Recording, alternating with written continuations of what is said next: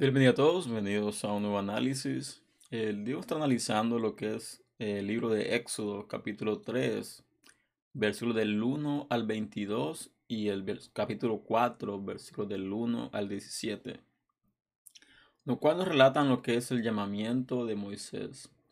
Es un texto bastante largo, pero nos deja mucha enseñanza y nos hace meditar mucho en muchas situaciones que estamos pasando como seres humanos, como cristianos, como hijos de Dios. Así que el texto comienza de manera y dice, apacentando Moisés las ovejas de Jetro su suegro, sacerdote de Madián, llevó las ovejas a través del desierto y llegó hasta Oret, monte de Dios.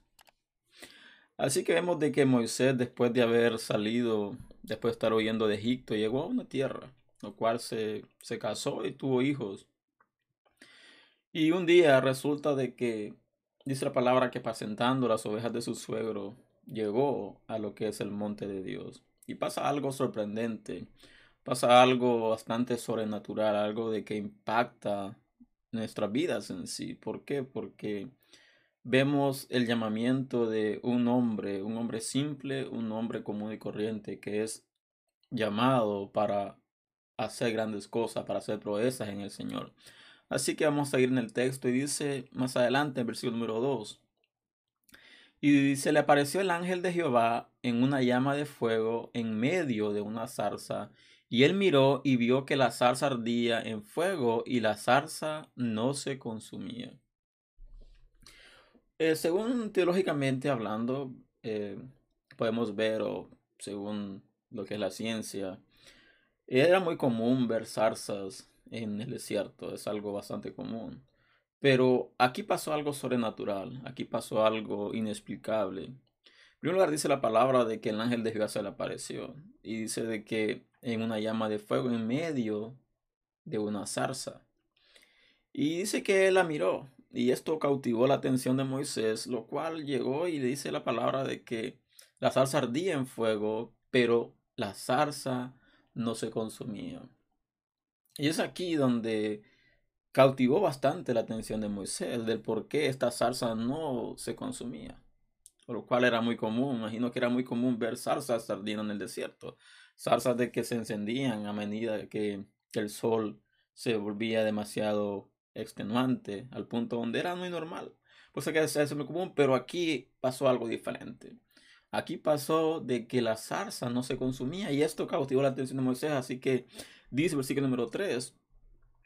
Entonces Moisés dijo, iré yo ahora y veré esta grande visión, porque causa la zarza no se quema. Así que vemos de que Moisés dice, ok, a la verdad que esto es algo sorprendente, algo que llama la atención, porque esto no es algo normal, algo simple, algo que yo estoy acostumbrado a ver muy a menudo. Entonces dice que se acercó y fue a ver del por qué la salsa no se quemaba. Y dice el versículo 4, viendo Jehová que él iba a ver, lo llamó Dios de un medio de la zarza y dijo, Moisés, Moisés, y él respondió, heme aquí. Y dijo, no te acerques, quita tu calzado de tus pies, porque el lugar en que tú estás, tierra santa es. Aquí vemos de que lo primero que resulta es de que Moisés va al paso, va a ver lo que estaba pasando con la zarza. Y lo primero que pasa es Dios diciéndole Moisés, Moisés, y él dice, heme aquí. Y después le dice, no te acerques, quita tu calzado de tus pies, porque el lugar en que tú estás, tierra santa es. Y aquí hay muchas interpretaciones de por qué Dios le ordena a Moisés que se quite la sandalia de sus pies. Y una de las interpretaciones es de que Moisés tenía que despojarse de lo que era algo que no estaba de acuerdo como Dios quería. Las sandalias representan muchas cosas. Puede representar nuestra forma de comportarnos, puede representar nuestra forma de someternos, puede representar muchas cosas. Así que eh, Dios le dice a Moisés, quítate las sandalias de tus pies porque el lugar donde tú estás, tierra santa es. En pocas palabras, tenía que llegar desnudo tenía que llegar tal como Moisés era, sin ninguna, ningún soporte, sino íntimamente, entonces no podía estar con sandalias. Y muchos dicen de que la sandalias significa lo que era la idolatría del, lugar donde él estaba. Hay muchas cosas, repito, hay muchas teologías, muchas interpretaciones sobre lo que es las sandalias, pero ese no es el caso el día de hoy, a enfocarme en otra cosa. Y dice, y, le, y dijo, no te acerques, quita a tus pies, dice el 6. Y dijo, yo soy el Dios de tu padre, Dios de Abraham, Dios de Isaac y Dios de Jacob. Entonces Moisés cubrió su rostro porque tuvo miedo de mirar a Dios. Así que vemos que pasa algo sorprendente. Primero le dice, quítate la sandalia de tus pies porque la tierra donde tú estás, tierra santa es. Pero después resulta de cuando Dios se presenta a Moisés y le dice, yo soy el Dios de Abraham, el Dios de Isaac, el Dios de Jacob, el Dios de tus padres. Y dice la palabra de que Moisés cubrió su rostro porque tuvo miedo de mirar a Dios. Y aquí es algo sorprendente porque vemos de que hasta cierto punto había un respeto, un respeto a Dios, a la cual él no le conocía. Tal vez él había escuchado muy así por largo, pero no tenía un conocimiento de quién era Dios en sí. Así que lo primero que hace es cubrirse su rostro por temor de mirar a Dios. Y dice número 7, y dijo luego Jehová, bien he visto la aflicción de mi pueblo que está en Egipto, y he oído su clamor a causa de sus exactores, pues he conocido sus angustias. Así que Dios le dice a Moisés a la verdad que he escuchado la angustia de mi pueblo, he escuchado su clamor. Así que literalmente tengo un propósito, tengo una designación para ti. Dice más adelante, y he descendido para librarlos de, de mano de los egipcios y sacarlos de aquella tierra a una tierra buena y ancha, a tierra que fluye leche y miel, a los lugares del cananeo, del eteo, del amorreo, del fereceo, del ebeo y del jebuseo. Así que comienza a dar detalles. Ok, los voy a sacar de su aflicción. Los voy a llevar a una tierra ancha, una tierra donde fluye leche y miel. Pero también da detalle que dice, esta tierra es, de los lugares de él, había unos pueblos que tenían posesión de esa tierra. Pero Dios le dijo, esa tierra la daré a ustedes, se la quitaré a ellos y se la daré a ustedes, que son mi tierra escogida, que son mi pueblo escogido. Y dice número 9, el clamor pues de los hijos de Israel ha venido delante de mí, y también he visto la opresión con lo que egipcios los oprimen. Así que Dios comienza a darle detalle a Moisés, le dice pues a la verdad que ha escuchado el clamor, he escuchado la opresión, he visto todo lo que el pueblo de Egipto hace a mi pueblo escogido, a mi pueblo de Israel. Así que Dios comienza a instruir, comienza a dejarle saber a Moisés todo lo que estaba pasando, cuál era la situación que estaba pasando en ese momento. Y dice más adelante, dice, ven por tanto ahora y te enviaré a Faraón para que saque de Egipto a mi pueblo, los hijos de Israel. Y aquí pasa algo bastante interesante, comienza a haber una, como un diálogo entre Dios y Moisés. Y aquí donde comienza a ponerse la cosa interesante, porque dice el versículo número 11. Entonces Moisés respondió a Dios, ¿quién soy yo para que vaya Faraón y saque de Egipto a los hijos de Israel? Y comienza a preguntarle a Dios, hacerle preguntas, ok, está muy bien, está muy bien todo lo que me estás diciendo, está muy bien lo que tú quieres hacer, pero la pregunta es esta, ¿quién soy yo para sacar de Egipto a Israel, a los hijos de Israel? comenzó a preguntarle a Dios, ok, dime quién soy yo. Yo no soy nadie. Yo no tengo autoridad allá más en Egipto. Yo no tengo renombre más en Egipto. Yo ya estoy fuera de Egipto. Entonces, ¿quién soy yo para sacar a Israel del pueblo de Egipto? Y dice más adelante, el versículo siguiente, y él respondió, ve porque yo estaré contigo y esto te será por señal de que yo te he enviado cuando hayas sacado de Egipto al pueblo, serviréis a Dios sobre este monte. Así que Dios le dice, no importa quién tú seas, no importa lo que tú creas que tú eres, yo voy a ir contigo. Y cuando saques a mi pueblo de Egipto, serviréis a Dios sobre este monte. Comienza a darle una declaración, comienza a darle una orden específica. Y dice el versículo número 13, dijo Moisés a Dios, he aquí que llego yo a los hijos de Israel y les digo, el Dios de vosotros, vuestros padres, me ha enviado a vosotros. Si me preguntan cuál es su nombre, ¿qué le responderé? Y es algo bastante extraordinario ver el diálogo entre Moisés y Dios. Es algo bastante interesante, es muy interesante y bastante profundo. ¿Por qué? Porque hay un diálogo personal de tú a tú entre Dios y Moisés. Y eso cautiva bastante nuestra, lo que es nuestro conocimiento, cautiva bastante lo que es nuestra experiencia con Dios mismo. Y dice más adelante, y le dice, ¿cuál es su nombre? ¿Y qué le responderé si me preguntan quién te ha enviado? ¿Cuál es su nombre? Y aquí donde algo bastante extraordinario, porque dice, respondió Dios a Moisés, yo soy el que soy. Y dijo, así dirás a los hijos de Israel, yo soy, me envió a vosotros. Y aquí es algo bastante misterioso, por decir así. ¿Por qué? Porque si tú vas a un lugar y dices, yo vengo a hacer este cometido, yo vengo a hacer esta cosa, y te pregunten, ¿quién te envió? Y tú dices, yo soy. Entonces, ok, pero dime, dime el nombre. No, me envió, yo soy. Entonces había como un juego de palabras, un juego de ideales. ¿Y por qué? Porque por lo general cuando tú preguntas quién te envió, tú tienes un nombre específico, tú quieres un nombre ya conocido. Así que le dice yo soy, yo soy el que me envió. Así que es bastante interesante esta parte porque dice yo soy el que soy. En pocas palabras, yo soy el que te va a sacar de donde tú estás. Yo soy el que te va a sacar de la opresión. Yo soy el que te va a sacar de donde... Yo soy lo que tú necesites que yo sea. Literalmente eso está hablando. Yo soy lo que tú necesites que yo sea para tú. Y así nos habla Dios a nosotros. Dice, yo soy. Yo soy tu salida, yo soy tu puerta, yo soy tu sustento, yo soy el que te da ánimo, yo soy el que te restaura, yo soy el que, el que te transforma, yo soy. Dios es quien quiere, que nosotros necesitamos que Él sea para nosotros, nuestro Padre, nuestro hermano. Él es quien nosotros necesitamos. Así que Dios le dice, diles que yo soy el que soy. Dice más adelante, en el 15, Además dijo Dios a Moisés, así dirás a los hijos de Israel, Jehová, el Dios de vuestros padres, el Dios de Abraham, Dios de Isaac y Dios de Jacob me ha enviado a vosotros. Este es mi nombre para siempre, con el que se me recordará por todos los siglos. Hay una discordia en el sentido de el, el nombre de Dios.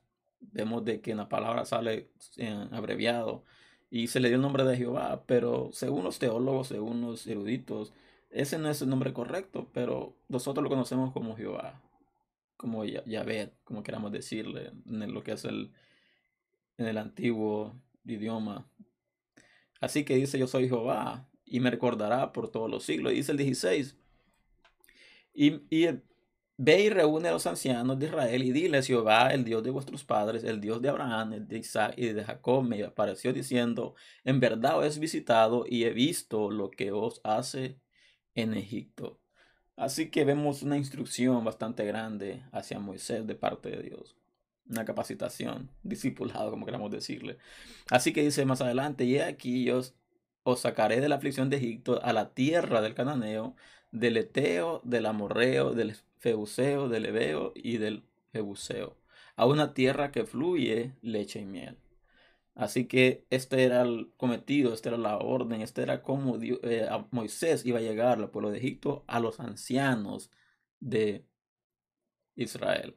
Así que dice más adelante, y oirán tu voz e irás tú y los ancianos de Israel al rey de Egipto y le diréis, Jehová, el Dios de los hebreos, nos ha encontrado por tanto, nosotros iremos ahora camino de tres días por el desierto para que ofrezcamos sacrificios a Jehová nuestro Dios.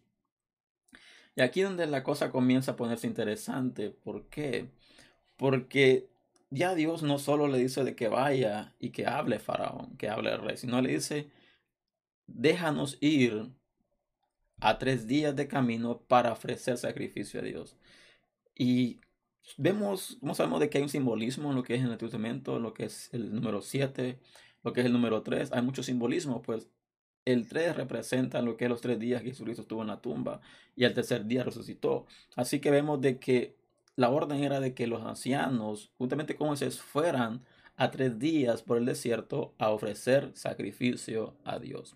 Pero también dice, yo sé que el rey de Egipto no os dejará ir sino por mano fuerte. Así que Dios sabía cómo era Faraón. Le dice, la verdad que yo sé muy bien de que al rey no lo dejará ir así por así, sino es por mano fuerte. Y dice el 20, mas yo sé que, pero yo extenderé mi mano y heriré a Egipto con todas mis maravillas que haré en él. Y entonces os dejará ir. Dice el 21, yo daré a este pueblo gracia ante los, ojos de los egipcios para que cuando salgáis no vayáis con las manos vacías. Así que dice, si él se opone, a lo cual va a ser así, yo demostraré todas mis maravillas que haré en él. Y entonces os dejará ir. Pero también da una, una declaración, hace una promesa y le dice, a la verdad que daré a este pueblo gracia ante los ojos de los egipcios. Y no saldrán con las manos vacías, sino que saldrán con algo. Dice el 22, sino que pedirá a cada mujer a su vecina y a su huéspeda alhajas de plata, alhajas de oro y vestidos, los cuales pondréis sobre vuestros hijos y vuestras hijas, y despojaréis a Egipto. Así que Dios nos dice, la verdad que este pueblo les ha oprimido. Este pueblo los ha estado oprimiendo por muchos años. Pero cuando ustedes salgan de Egipto, déjenme decirles de que pondré gracia ante ellos. Y no saldrán con las manos vacías, sino que saldrán con alhajas de oro, de plata y con vestidos. Y tomarán de Egipto para ustedes. Y dice la palabra, y despojaréis a Egipto. Así que dice el siguiente, entonces Moisés respondió diciendo, he aquí que ellos no me creerán, ni verán mi voz, porque dirán, no te ha aparecido Jehová. Este comenzamos el número 4, 4.1 dice, entonces Moisés respondió diciendo, he aquí que ellos no me creerán ni oirán mi voz, porque dirán, no te ha aparecido Jehová. Aquí comienza ya Moisés como a dudar un poco, a dudar un poco de lo, es verdad. Estaba maravillado con las cosas que le hacía, de lo que Dios iba a hacer con su pueblo, que iba a hacer en Egipto. Pero como todo ser humano comienzan a ver los cuestionamientos, comenzamos a cuestionarlos, comenzamos a ver nuestras decadencias de lo que nosotros carecemos. Así que dice Moisés, no me creerán. Y dice número dos, y, di, y Jehová dijo, ¿qué es eso que tienes en tu mano? Y él respondió, una vara. Y dice número tres, y él le dijo, échala en tierra, y él echó en tierra, y se hizo una culebra, y Moisés huía de ella. Entonces dijo Jehová a Moisés, tiene tu mano y tómala por la cola. Y él extendió su mano y la tomó y se volvió vara en su mano. Así que Moisés comienza a decir, la verdad que no me creerán. Pero Dios le dice, ¿qué tienes en tu mano? Es una pregunta, ¿qué tienes en tu mano? Y esto simboliza muchas cosas, porque muchas veces nosotros eh, somos llamados a predicar la palabra, somos llamados a predicar el Evangelio, somos llamados a instruir, a capacitar. Pero muchas veces la gente no nos cree o tenemos nosotros mismos el temor a que la gente no nos crea.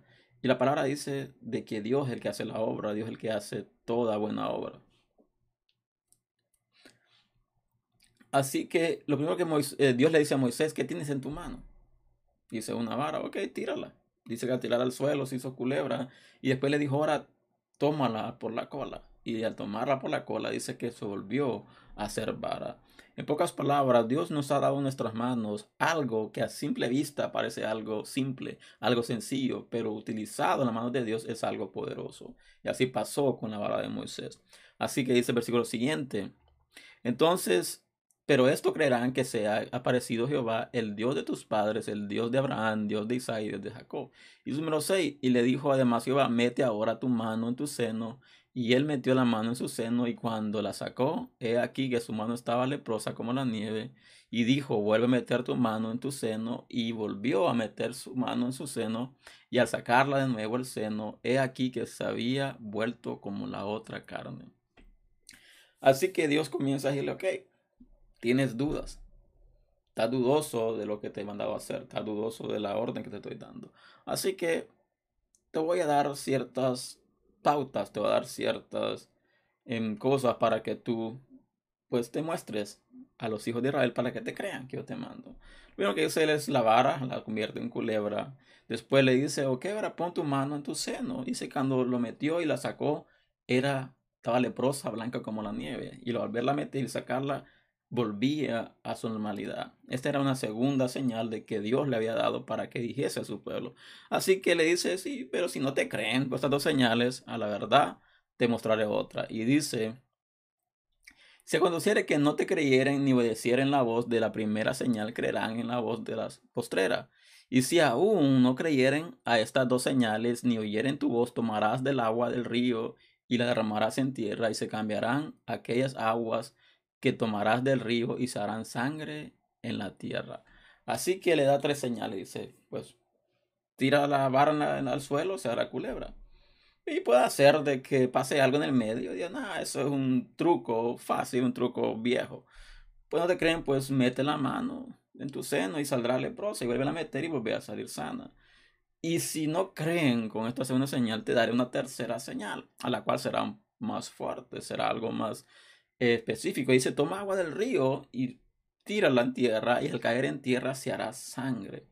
Así que dice más adelante en el versículo número 10, entonces dijo Moisés a Jehová, ay Señor, nunca he sido hombre de fácil palabra, ni antes ni desde que tú hablaras a tu siervo, porque soy tardo en el habla y torpe de lengua. Y tal vez muchos de nosotros se identifica con esta parte del texto. Dios le dice, ok, estas son mis señales, esto que es lo que tú harás. Pero había algo en Moisés que todavía no le cuadraba, había algo en Moisés que todavía no lo decidía. Así que comienza a decir, pero Señor, mira que soy tardo para hablar, no soy hombre de fácil palabra y soy tardo, soy torpe de lengua. Comienza a excusarse de esta manera, mostrando su, lo que, las limitaciones que él tenía. Pero Dios, siendo Dios, para Dios no es nada imposible. Le dice lo siguiente, le dice, Jehová respondió, ¿quién dio la boca al hombre? ¿O quién hizo al mudo y al sordo, al que ve y al ciego? No soy yo, Jehová. En pocas palabras, diciéndole, no te excuses. No uses excusas conmigo porque yo soy el que le da vista al ciego, yo soy el que le da habla al mudo, al sordo. Así que no soy yo, Jehová. No podré hacer esto también contigo, no te podré sanar de tu torpeza de tu de lengua, de tu falta de para hablar, tu forma de poder interpretarse, de poder expresarse. No soy yo, Jehová. Y dice en el versículo 12, dice, ahora pues ve y yo estaré con tu boca y te enseñaré lo que hayas de hablar. Y aquí Dios mostrándonos algo bastante fuerte.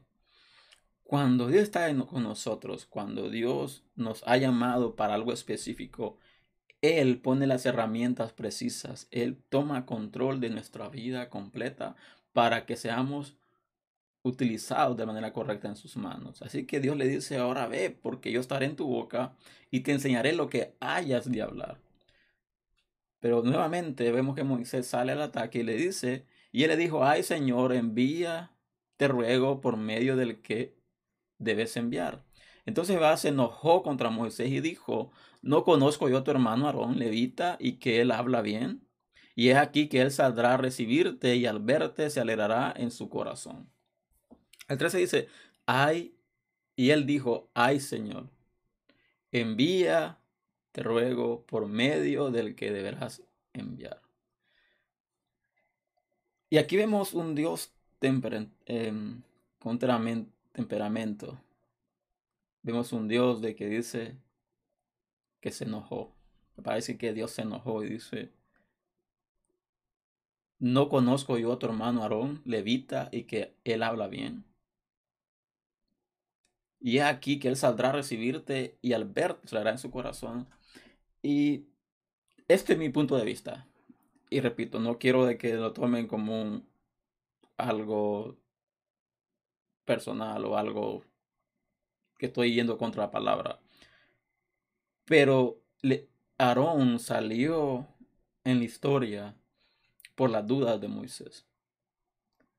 Porque Moisés dudó del poder de Dios en su vida, manifestarse en su vida. Así que Aarón sale en la historia por las dudas que tuvo Moisés.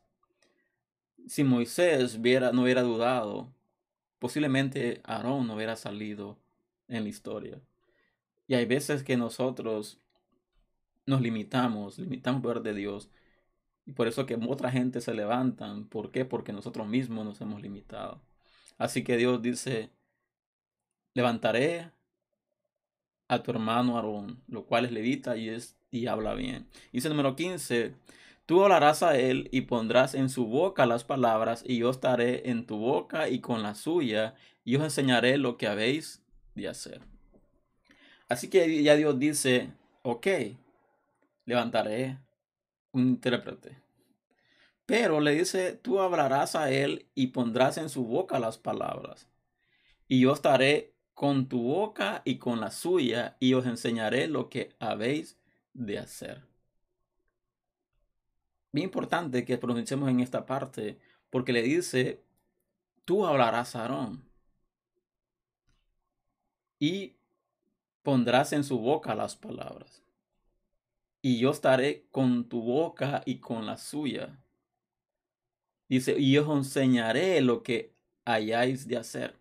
Aquí vemos dos cosas importantes que aparecen en este, en este versículo. En primer lugar, Dios hablaba directamente a Moisés y Moisés daba el mensaje a Aarón para que él diera el mensaje.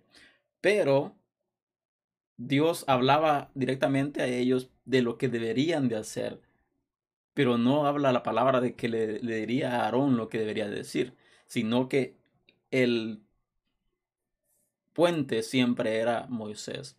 Y esto debemos tener en claro, y como lo dije al principio, Aarón salió al paso por las dudas que tuvo Moisés. Y dice el 16, y él hablará por ti al pueblo y te será a ti en lugar de boca y tú serás para él en lugar de Dios y tomarás en tu mano esta vara con la cual harás las señales. Y es bastante interesante este último versículo porque dice, Él hablará por ti al pueblo. Él te será a ti en lugar de boca y tú serás para Él en lugar de Dios. Y es aquí donde quiero profundizar un poco. Dios habla a nuestra vida. Dios habla a nuestro corazón. Dios habla a nuestro pensamiento, como queramos decirle. Dios habla a nuestra vida por su palabra. Pero nosotros damos el mensaje al pueblo. Y siento algo muy fuerte al decir esto. Dios te ha dado mensajes a ti. Dios te ha dado palabra a ti para que des al pueblo. Palabra específica, palabra contundente. Pero muchas veces tú dudas. Tú tienes dudas si la palabra vino de Dios o la palabra vino por tu emoción. Pero aquí vemos de que Dios hablaba a Moisés y Moisés le da el mensaje a Aarón y Aarón hablaba al pueblo. Así que hoy en día no necesitamos ese intermediario, sino que tenemos acceso directamente a Dios por medio de la sangre de Cristo. Así que por consiguiente debemos de desechar de nosotros toda duda, toda cosa de que nos aleje de lo que es la voluntad de Dios. Debemos recordar que tenemos acceso directamente al Padre. Así que ese es el mensaje el día de hoy. Vemos de que Moisés tuvo dudas, tuvo muchas dudas y puso muchas excusas al momento de enojar a Dios. Y levantó a Aarón por la duda de Moisés. Así que espero de que este mensaje haya sido bendición para tu vida y te invito a compartirlo si ha sido así. Y les invito el próximo fin de semana para un análisis nuevo. Y recordemos de que Dios nos ha llamado con un propósito y Dios ha puesto en nuestras manos las cosas, las herramientas precisas para el servicio de Él, para hacer impacto con esas herramientas. Así que no menospreciemos lo que Dios ha puesto en nuestras manos y conservemos y guardémoslo y pongámoslo en práctica. Así que vemos pronto el próximo fin de semana con video nuevo y que Dios les bendiga.